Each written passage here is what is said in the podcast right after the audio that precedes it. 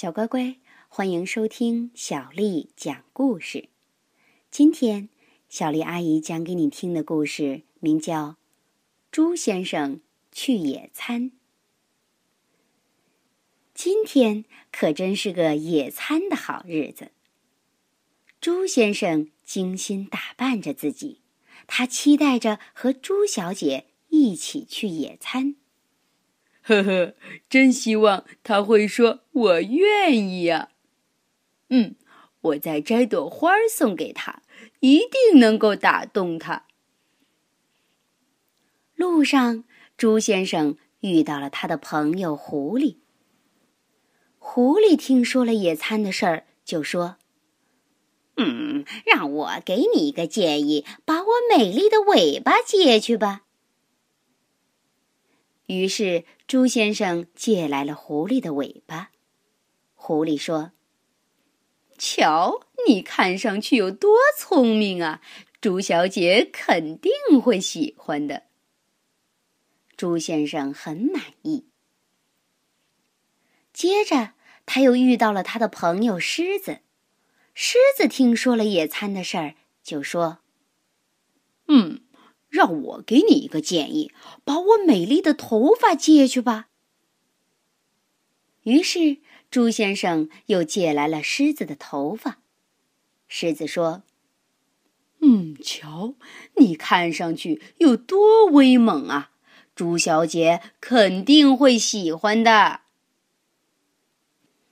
后来，他又遇到了他的朋友斑马。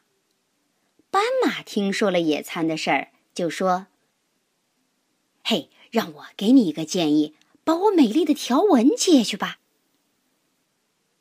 于是，猪先生披上了斑马的条纹。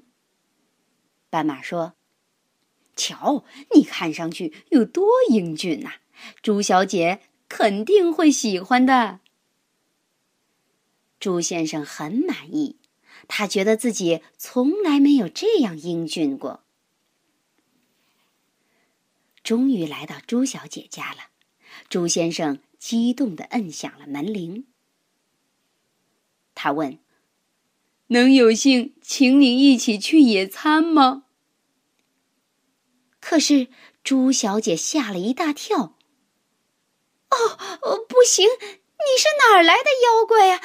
你要是再不走开，我就去叫朱先生了，他会来收拾你的。”朱先生一听，连忙往回跑。一路上，他把条纹还给了斑马，把头发还给了狮子，把尾巴还给了狐狸。然后，他又赶回到朱小姐家，再一次摁响了门铃。他又问：“能有幸请你一起去野餐吗？”“哎呀，朱先生！”猪小姐叫道：“看到你，我真是太高兴了！我很愿意跟你一起去野餐。刚才呀，来了个丑八怪，就站在我的院子里，可把我吓坏了。”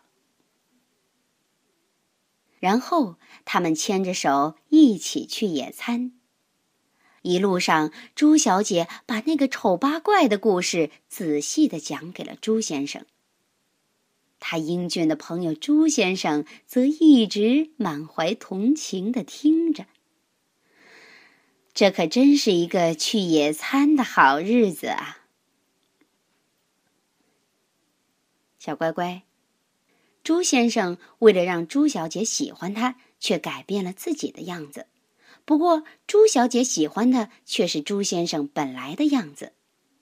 看来呀。我们每个人只要接受自己本来的样子就可以了。